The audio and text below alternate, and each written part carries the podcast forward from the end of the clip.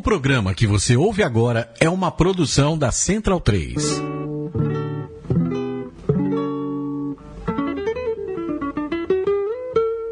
A Central 3 apresenta o Cinema Nacional em Revista. É o Central Cine Brasil.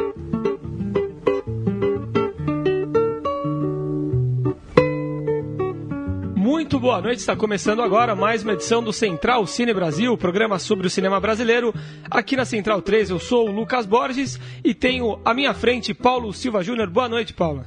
Tudo bem, Lucas? Um boa noite também para quem está nos ouvindo. Hoje em clima de É Tudo Verdade, né? Festival sempre bem legal de acompanhar, uma seleção sempre muito rica, tanto nacional quanto internacional. Entrada gratuita, o que nunca é demais, vale sempre ressaltar. Sempre bom cinema de graça espalhado pela cidade.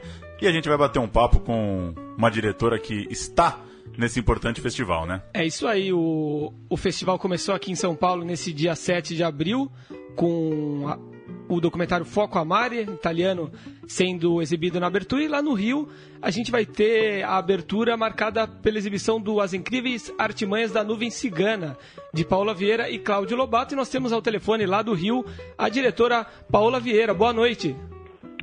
Boa noite. Tudo bem por aí? Tudo certo? Tudo ótimo, tudo beleza. E tudo pronto para exibição do filme amanhã lá? Tudo, tudo pronto, graças a Deus.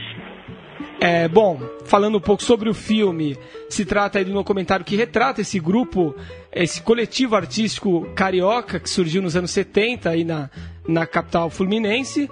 E um coletivo que reuniu poetas, artistas, gráficos, fotógrafos, músicos, enfim, um movimento muito importante para a cena cultural carioca, né? Eu queria saber, inicialmente, Paula, é, mais detalhes. Você, queria que você explicasse um pouco mais para quem está ouvindo a gente o que foi a Nuvem Cigana e que você dissesse também qual foi a importância de ter o Cláudio Lobato como parceiro de direção, já que ele fez parte né, do, do Nuvem Cigana, ele foi parte integrante desse importante movimento. Exatamente.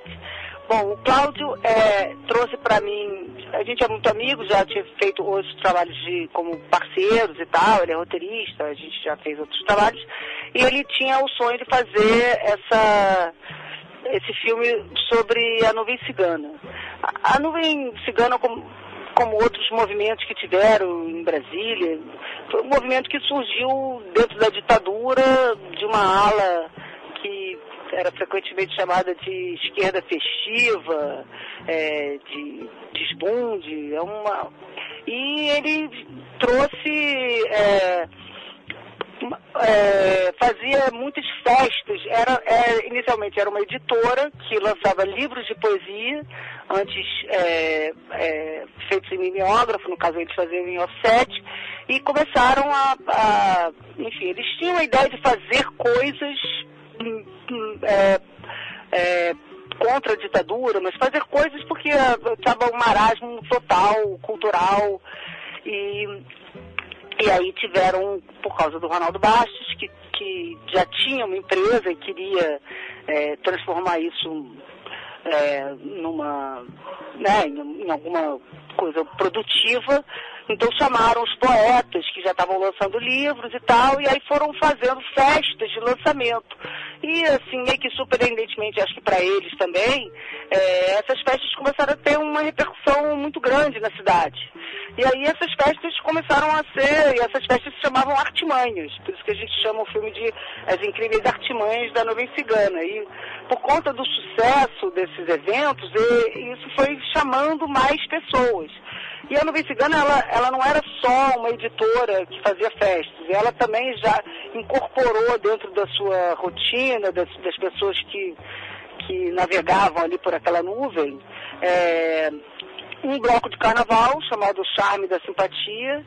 E um time de futebol. E eles tinham uma pelada que se encontravam com outros grupos afins, como o pessoal do Novos Baianos, o pessoal que depois veio a fazer o Asdrubal trouxe trombone, outras manifestações também dessa mesma natureza, que eram é, obviamente contra a ditadura, mas que não eram engajadas politicamente de uma forma mais partidária, ou sei lá, ou, ou luta armada, essas coisas eram uma, como se fosse uma outra via, vamos dizer assim. E isso foi, na época, um, uma coisa muito importante na cidade. Eles faziam. A, o bloco saía nos cinco dias de carnaval, eles faziam, depois das festas, por exemplo, tinha sempre uh, uma apresentação do Charme da Simpatia, nas peladas também tinha batucada no final. Então era toda uma coisa integrada dessa. Enfim, desse universo assim meio alternativo. E, e o que era legal era que isso trazia também uma, uma mistura de classes sociais, de grupos diferentes, de, havia uma interação, então não era uma coisa que se, se, se, queria ser vanguarda, era uma coisa que queria ser popular, que queria falar com as pessoas e tal.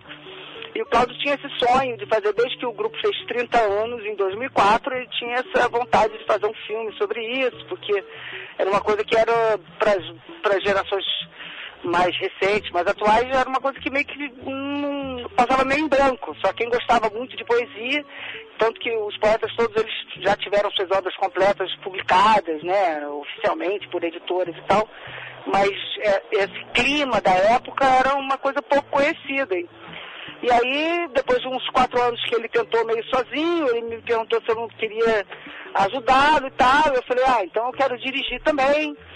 E aí a gente foi tentando, tentando, e só em 2013 que a gente conseguiu é, o primeiro financiamento por parte da Sinapse, que é a nossa distribuidora. E, e aí depois de alguns anos, o canal Curta, que é associado também da Sinapse, é, viabilizou a, a, entrada de mais um recursos do fundo setorial e tal. Então ele é um documentário que vai passar, não vai nem entrar em circuito, vai passar direto na TV e acho que uma coisa legal do filme é que a gente tentou também mapear, a gente fez uma pesquisa bastante intensa de, de, de material de arquivo e tudo, então é, tem outras expressões também afins com essa mesma onda de, de Super 8, tem uma pesquisa extensa de Super 8, de muitas, muitas pessoas que filmaram Super 8 naquela época, então tem muitas fotos, tem mais de 600 fotos, então muitos fotógrafos né, que registravam os próprios eventos da Nuvem Cigana e, e, e outras coisas né, da, da, desse mesmo universo. E a gente foi usando esse material para, em função da própria narrativa e tentando contar essa história. Né? Uma história também dos personagens que fizeram ali, tem todo uma, um universo ali que foi, tentamos contar a história da Nuvem Cigana, que é um, um grupo que usava muito humor e nas suas poesias e também né, nos seus eventos, na sua, nas suas intervenções urbanas e tal. E, Paula, você citou esse contexto de, de repressão política, de ditadura militar. Ao mesmo tempo, a Nuvem Cigana não é um grupo como outros ao redor do Brasil que, que acabou marcado por forte perseguição militar. É, eu queria que você explicasse um pouco isso, contasse um pouco é, qual era o clima desse, desses eventos, dessas apresentações, como que essas pessoas, esses artistas, é, transitavam diante também de uma ala mais conservadora, de, um, de uma cidade, de um estado, de um país, é, sob regime militar. Olha, tinha algumas, alguns truques que eles utilizavam para para, por exemplo, fugir da censura. Então, todos os eventos eram gratuitos. Só era necessário você submeter à censura eventos que fossem pagos. Então, os eventos deles eram todos gratuitos. Né? E em alguns momentos, teve uma situação em que foi o lançamento, eles fizeram, depois de alguns anos desses eventos lançando, lançando livros, tiveram o próprio Cláudio a ideia de fazer uma revista que misturasse, além de poemas, é, fotografias, é, charges, desenhos e outras coisas que tinham realmente como um objetivo mesmo essa questão da luta contra a repressão e tal.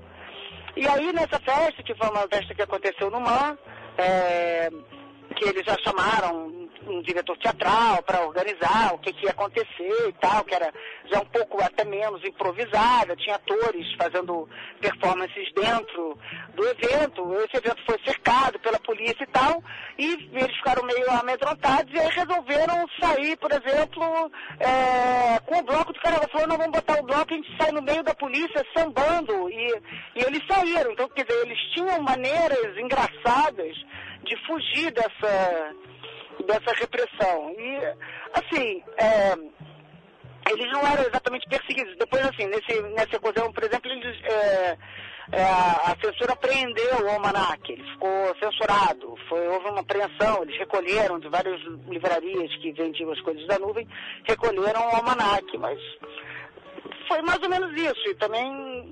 E ainda depois ainda teve um segundo almanac e tal. E, enfim. Eu acho que. Eu acho que a repressão, de certa forma, achavam que essas pessoas eram um pouco. eram alienados e eram tipo um pouco inofensivas, assim, não, não tinha uma. não viam com, com, com olhos, assim, não viam com olhos muito acho que não, não se davam conta de que aquilo ali era uma, uma, uma coisa realmente contra a repressão e tal. Eles não gostavam, mas não, não, eram, não eram perseguidos. Eu acho que a, o que acontecia é que também é, a, própria, a própria chamada esquerda, né, o pessoal assim mais, mais engajado politicamente, que tinha né, as diferentes é, tipos de guerrilha que estavam na época muito fortes e tudo, e muito, sofrendo muita perseguição, não tinha muita afinidade com essas pessoas, assim, com, com esse universo, né? E tanto que é o, o, apelido dessa, dessa turma toda que fazia essas, essas, essa, né, que viviam mais assim, alegremente, vamos dizer assim, era, o seu apelido era esquerda defetiva, né? Era uma, eram pessoas que não eram, obviamente, engajadas ou alinhadas com a ditadura, mas que também para a esquerda eles não eram, assim, pessoas que devessem prestar atenção. Tanto que eu acho que na história só hoje é que com a internet, alguns desses grupos é, que existiram, acho que em vários estados do Brasil, estão sendo recuperados pelos jovens, pela internet, tanto teve em Pernambuco teve, em, em, Brasília teve, tinha vários poetas também, em São Paulo, tinha muitas, muitas manifestações artísticas que eram um pouco fora do. que pessoas que optavam por manifestar sua, seu desagrado com a situação atual é, fora do fora do esquema mais assim de, de confronto, né? Eles eles não, não tinham essa coisa de confronto e isso, de certa maneira, não agradava, mas também não, não agredia tanto nem a um lado nem a outro. Eles ficaram mesmo, mesmo assim, como se fosse uma coisa sem importância. Na minha opinião, eu também não sei porque eu era criança nessa época, não, não, não sei exatamente, mas é, o, que eu, o que eu vejo da, da experiência do Cláudio, que é quem está contando efetivamente essa história, porque ele é ao mesmo tempo diretor e personagem, era isso, que era uma coisa que não, a quem não se dava muita importância. Existe, Paulo, uma lista grande de filmes que tem a poesia, né? Como, como mote. A gente pode citar aí documentários como Só 10% é Mentira, do Manuel de Barros, Vinícius, a biografia do Vinícius de Moraes, ou ficções até, na né? Sociedade dos Poetas Mortos, Carteiro Poeta. E o As Incríveis Artimanhas, ele vocês inserem poesia de diferentes formas ali e com frequência né, ao longo do documentário. Queria saber quais são os desafios de se retratar a poesia na telona em um documentário. Olha, a, a gente, a gente a, percebeu que nesse trabalho que muitas poesias elas realmente sintetizavam assuntos sobre os quais a gente estava é, debatendo no documentário. Então a gente tentou fazer com que cada poema que entrou não, não, fosse nem, às vezes a gente nem escolher pelo melhor poema, mas poemas que sintetizassem determinados sentimentos, determinadas é, situações, determinados é, conflitos que essas pessoas viviam naquele momento.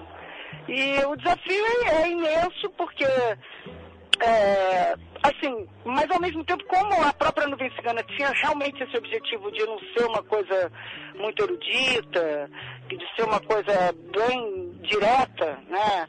De bem uma, uma que, que atingisse as pessoas, que chegasse nas pessoas, é, a poesia é de fácil compreensão. Então a ideia foi, é, o Claudio foi uma pessoa que realmente cuidou bastante dessa parte, porque ele também tem uma um histórico de artista plástico e tudo. E ele, então ele, muitas coisas são feitas com, com legendas sobre arquivo, muitas coisas são feitas com computação gráfica mesmo. É, então a gente tentou fazer esses respiros do filme com, com pequenas sínteses do, dos assuntos que estavam sendo expostos ali no, na narrativa como um todo. A gente quis que os poemas fossem uma, um complemento da narrativa. Eles entraram para ajudar a gente a contar essa história e para respirar e para poder ajudar a gente a refletir sobre, sobre esse momento e, e, essa, e essa história até para também não ficar sendo um filme sobre o passado, porque a nossa preocupação é muito trazer reflexões e angústias e conflitos e medos e desses jovens que na época eram jovens e hoje em dia não são, mas desses jovens para para a atualidade, porque a gente foi percebendo até ao longo da, da, da confecção do filme de que muitos deles eram muito atuais, né? eram muito atuais, até essa coisa, é, hoje mesmo a gente vê muitas, muito maniqueísmo, né? De que lado você está, não sei o quê, e, e, e, e, esse era um grupo que, na verdade, é, tinha lado, mas não é, era uma posição diferente do, do né, do, dos lados mais facilmente identificáveis na ocasião. Então, e, e, e, nuances entre o preto e o branco. E, enfim, é, a gente acha, acha que acho que foi muito bem sucedida essa questão do uso da poesia para para ajudar nas reflexões que a gente estava propondo no documentário. E Paula, só para a gente passar um pouco pela carreira de vocês também, o Cláudio tem uma experiência grande em TV, você no cinema, em outras produções também.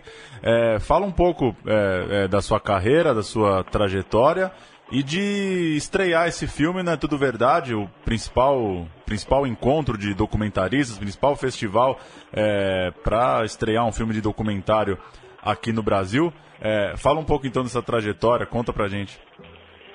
Olha, pra gente é uma honra muito grande estar tá, tá nesse festival, porque eu acredito que a curadoria desse festival é muito, muito boa, sempre foi, de todos os anos anteriores. Eu tenho muito orgulho de ter sido chamado assim como o concurso, né? Desse festival. A gente fez a abertura aqui no Rio, a gente é, entrou meio que como um concurso.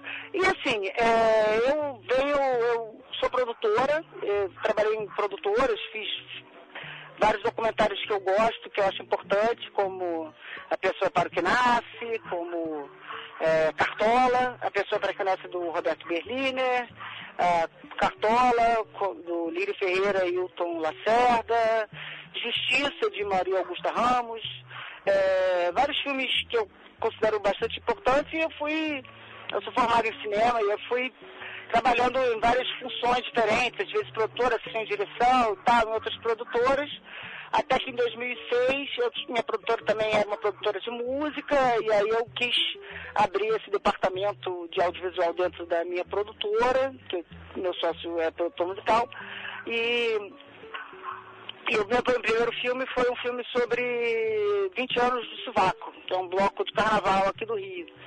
E a semelhança que eu vejo um pouco nesse, nesse filme com esse atual trabalho é que também retratava uma experiência meio classe média, urbana, né, que foi já nos anos 80, que era a criação desse bloco, que era uma coisa bem de bairro, não sei o quê, que acabou virando uma coisa meio megalô, enorme e tal, os conflitos que esse crescimento geraram né, no grupo inicial das pessoas. Esse meu filme que o Lobato também é roteirista.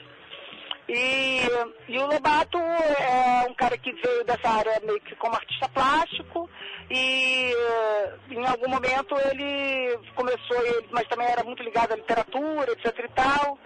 E aí ele, em algum momento, ele entrou na Globo para fazer uma adaptação dessa mais recente, mais recente de 20 anos atrás, uma adaptação nova do Explicar para Amarelo, e foi muito bem sucedida e acabou, enfim, engrenando lá e hoje ele escreve humor, ele é do Zorra, da, da equipe do Zorra. E ele como diretor não, nunca tinha feito nada e, e por isso também que a gente fez essa parceria e eu acho que foi, foi boa. E a gente também tem como co-diretor o Pio Gomes, que é aí de Brasília, formado aí na UNB. e que foi uma peça fundamental para a gente misturar tantos elementos, que a gente tem muito, muito material. A nossa pesquisa foi, a gente teve mais de 300 itens, 300 tópicos de pesquisa, então a gente tinha um universo gigante. E aí a gente também fez entrevista, acabou, a gente tinha um roteiro antes da gente fazer as entrevistas, mas a gente não se deteve só ao que estava previsto no roteiro. A gente acabou fazendo entrevistas muito longas, porque a gente não queria perder a oportunidade de depois falar, poxa, a gente não perguntou isso, podia ter conversado sobre aquilo. Então foi tudo muito grande, a gente para transformar todo esse material num filme foi um processo que levou muitos e muitos e muitos meses, talvez anos. Na verdade a gente editou vários meses, fez o primeiro corte, depois editou mais outros meses, fez o segundo corte, e agora depois aí planejou direito a filmagem, não sei o quê, e agora fez mais no final do ano passado as filmagens que faltavam e o corte final. E aí a gente submeteu ao festival e eles gostaram e, e fomos convidados. Além do seu filme, claro, Paula, tem algum outro filme na programação da Tudo Verdade que você recomendaria para o público assistir? Olha, eu eu acho que está tendo uma. Eu vi que estava tendo uma retrospectiva de um filme que a gente até viu na pesquisa. A gente viu muitos filmes de poesia, todos que vocês citaram a gente viu. É, foi, a gente pesquisou assim essa linguagem, não que a gente pesquisou bastante. E tem um filme do Carlos Nader chamado Pan Cinema Permanente, que é sobre o Alice Alemão, que é um filme que eu gosto muito, acho um filme muito bacana, sobre poesia e sobre, enfim, sobre um personagem muito interessante que é o Ali. É, tem um filme que é um curta, que é Buscando Lema, que é do Roberto Berliner, que é sobre a segunda filha dele, que ele é, registrou o momento em que falaram que era para buscar, a filha dele é adotiva, e desde o momento em que ele soube que ela tinha chegado e tal, e ele foi registrando, então é um filme muito afetivo, muito bonito, que eu também gosto muito. E os outros eu não vi, porque acho que são todos meio inéditos. Né? Tenho muito interesse em ver o filme sobre o Cacaso, tenho muito interesse, eu, eu soube que tem outros filmes sobre poesia, então isso me deixou muito feliz da gente estar nesse momento, talvez tenha percebido aí um momento em que a gente está precisando pensar mais poeticamente, que é sempre um olhar mais torto sobre a realidade, assim, mais desfocado e mais além, né? É isso aí. Paola, muito obrigado pela sua participação. É, boa sorte com o filme e uma boa sessão amanhã na abertura do É Tudo Verdade aí no Rio. Muito obrigada, agradeço muito e, e é isso. Até lá, espero que a gente deve estar em Brasília para ver filme, para passar com esse filme na, na itinerância do festival e vai a São Paulo na semana que vem também. A partir do domingo a gente tem umas sessões também em São Paulo. E, e depois estaremos daqui a alguns meses na TV fechada, no canal curta. Tá bom? Valeu, Paulo. Um abraço. Obrigado. Um abraço grande. Tchau.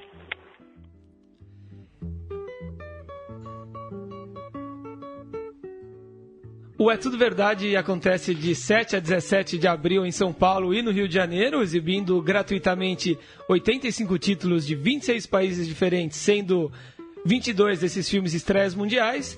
E os filmes premiados e destaques participam a, a seguir, né, adiante, de um circuito de itinerância em Belo Horizonte, Brasília, Recife e Santos. A gente vai ouvir agora um pedacinho do trailer de As Incríveis Artimanhas da Nuvem Cigana. Filme que, além dessa sessão de abertura amanhã, no Rio, vai poder ser assistido ao longo da programação do festival, também em São Paulo.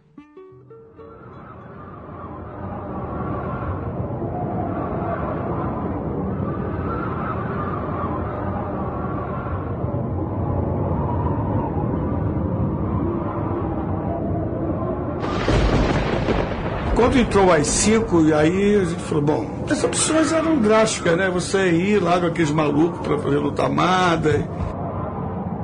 Mas nós optamos por, por começar a fazer arte, fazendo humor, fazendo, indo para a rua, fazer o carnaval, falando poesia. Se você perguntar o que foi a Nuvem Cigana, as pessoas em geral vão responder. Foi um movimento de poetas. Mas não foi só isso. A nuvem é um coletivo em movimento de visionários, de pessoas que se queriam ser felizes, que queriam viver. Então acho que a nuvem foi uma. Essa utopia que foi crescendo, cara. Cara, foi muito tempo, né? Pensando bem, foram 4, 5 anos. Mesmo tempo que os Beatles, cara. Entendeu? Aí vou dizer, Caxinguelê, meu campo favorito. E a ditadura é o seguinte, homem, mais de três é quadrilha, prende. E vou fazer uma pelada no condomínio. Pelada podia. E pelada é 10 contra 10, né? Nuvem cigana, o perfume do vento, novos baianos e Paulo Suprimento, trazendo alegria pra rapaziada, baseado nos papos da arquibancada. Música, filosofia e gargalhada. Ah, o futebol do Caxinguele é aquela história de, de resistir, né? Que é o que eu vejo também na nuvem cigana.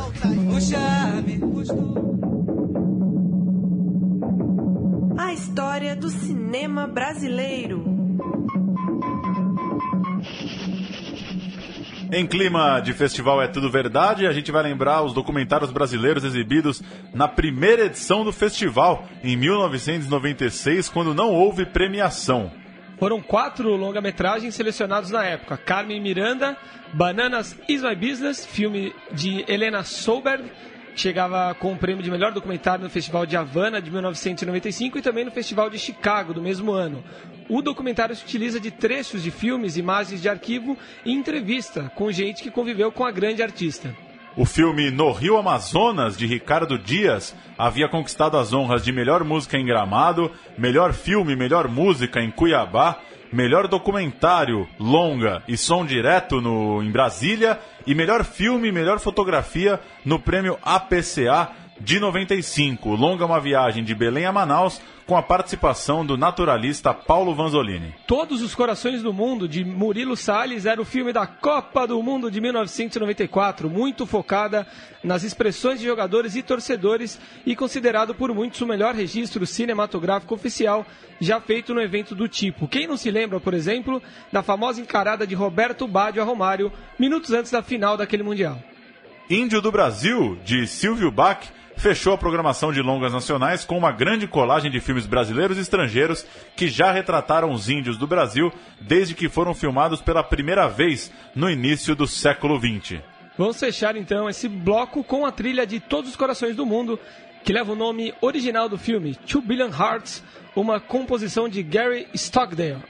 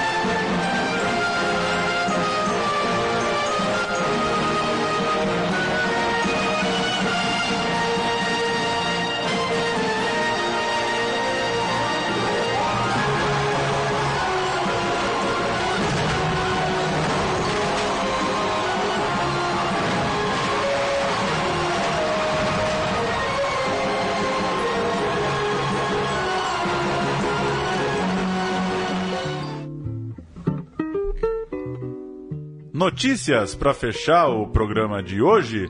É, começar com uma aqui de São Paulo. Além do lançamento do circuito SP Cine, o órgão de cinema da cidade de São Paulo anunciou no início de abril que a série Sense8, uma produção original da Netflix, terá cenas da segunda temporada gravadas na cidade durante a próxima parada LGBT. Nos primeiros 12 episódios, a temporada rodou por Estados Unidos, Inglaterra, Alemanha, Coreia do Sul, Islândia, México, Quênia e Índia. Agora chega a América do Sul desembarcando para filmar na capital paulista. Começou na terça-feira, dia 5, e segue até a próxima terça, 12 de abril, a 18ª edição do Festival de Cinema Brasileiro de Paris, na capital francesa. São 20 filmes brasileiros exibidos no cinema L'Arlequin, além de debates com diretores e atores. O destaque fica por conta da homenagem a Eduardo Coutinho, com sessão especial do filme Últimas Conversas e conversa com a montadora, né, Jordana Berg. A abertura ficou com o inédito no Brasil, Nise, o Coração da Loucura, do diretor Roberto Berliner, e o encerramento no próximo dia 12 é com o filme de Sérgio Machado, Tudo que Aprendemos Juntos. Sabe onde eu vi esse filme, Tudo que Aprendemos Juntos? Lá na sala. Né, a Sala São Paulo, Na beleza, Sala né? São Paulo. Com a orquestra do Heliópolis. Eu vi na sala de cinema, mas gostei do filme. Legal, né? Bom. Falando em Brasil lá fora, a Ancine está apoiando a participação de 11 proje- projetos brasileiros em sete festivais e laboratórios ao redor do mundo durante o mês de abril, incluindo o Festival Internacional do Filme Ambiental, o FIF, na França, o BACIF, tradicional Festival Internacional de Cinema Independente de Buenos Aires, além do Buenos Aires Lab, ambos, claro, na capital argentina, o Festival Visions do Hell e Pitching do Hell, na Suíça, o Festival Internacional de Cinema de São Francisco, nos Estados Unidos, e o Indie Lisboa, Festival Internacional de Cinema Independente da capital portuguesa. Isso é o, o projeto da Ancine de é, ajudar na distribuição internacional e principalmente custear o envio desses projetos e é, a viagem dos diretores para participar desses laboratórios. É como se fosse uma, uma parceria mesmo pública junto com diretores e produtores brasileiros. Matéria do portal UOL, na segunda-feira, dia 4, destacou que Os Dez Mandamentos já ultrapassou Dona Flor e seus dois maridos, tornando o segundo filme nacional que mais vendeu ingressos na história. A produção da Record alcançou 10,9 milhões, passando 10,7 milhões de espectadores do filme de 1976. Para se tornar o líder, falta pouco. Tropa de Elite 2 de 2010 vendeu 11,11 milhões, marca que os 10 mandamentos deve superar nesse momento, ao longo dessa semana. E vai ter o 10 Mandamentos 2, né? Pois é, a Record redefinindo É. a, a obra eterna, né? Bíblica. Parece que Moisés vai abrir a terra dessa vez. É verdade. Ele, É verdade. ele vai abrir a terra. E só lembrar, já falamos aqui em outros programas, muito desses ingressos fantasma, né? Muita sala, muita sala vazia. Sim. É, vai ser vai ser curioso pensar como que a história do cinema brasileiro vai tratar isso, né? Porque é, foi muito falado quando Tropa de Elite 2 superou Dona Flor e seus dois maridos. E agora a gente tem um filme que vai superar o Tropa de Elite, ou tá superando nessa quinta-feira, nessa semana vai passar com certeza, é, sem sala cheia, né? Sem ser um filme que tanta gente assistiu como é, esses filmes de 10, 11 milhões de pessoas. É, Curioso, né? Já, já é tão difícil. é, é, bilheteria já é uma coisa tão recente, né? Porque nos anos 70, 80, até antes, tinha muita. é, cinemas de rua, né? Aquelas entradas populares, às vezes com um bilhete você via duas sessões e a pessoa entrava e voltava e dava para um amigo. É, hoje que a coisa é, é eletrônica, né? Que a coisa é mais fácil de controlar. Infelizmente, né? é, pelo menos acho assim, essa, essa distribuição gratuita, né? Dos 10 mandamentos pela Record e pela igreja acaba desvirtuando um pouco esse número, No né? final das contas, não tem nenhuma representatividade também, né? Pois Mas é. fica, fica pra história. E sobre É Tudo Verdade, algum filme que você que você queira destacar, que você vai tentar assistir nesse fim de semana? Eu quero assistir o italiano, que você já recomendou Ah, bom, aqui, bom. do é, premiadíssimo, né? Ficar ligado para assistir. É, e é interessante também a, a retrospectiva do Carlos Nader, ele que ganhou três vezes, é tudo verdade, uma delas com o filme que a Paula recomendou, o Pan Cinema Permanente, que para mim é o melhor dos três. É, uma oportunidade também para quem curte esse, esse tipo de documentário contemporâneo que o Carlos Nader tem feito, de revisitar os curtas dele, né? Ele tem uma, uma carreira já extensa, apesar de muito jovem. Sim, eu destaco para o fim de semana o Gabo, a criação de Gabriel Garcia Marques sobre o autor colombiano. Vai poder ser assistido no sábado e no domingo. É, Cinearte e. Cadê? E também no Centro Cultural São Paulo. E existe uma retrospectiva de filmes de. Filmes olímpicos, né? Filmes sobre as Olimpíadas. E vai ser possível assistir também no final de semana, tanto no sábado como no domingo, os campeões de Hitler, é, retratando aí a Olimpíada de 38, Berlim, né?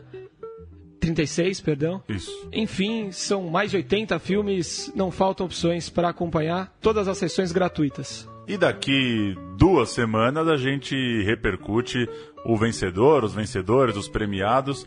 É, geralmente quem tem saído com, com louros do É Tudo Verdade tem conseguido chegar ao circuito comercial, o que é sempre bom, né? Porque tão difícil, já, já, já é tão apertada a corrida pela distribuição, ainda mais para documentário.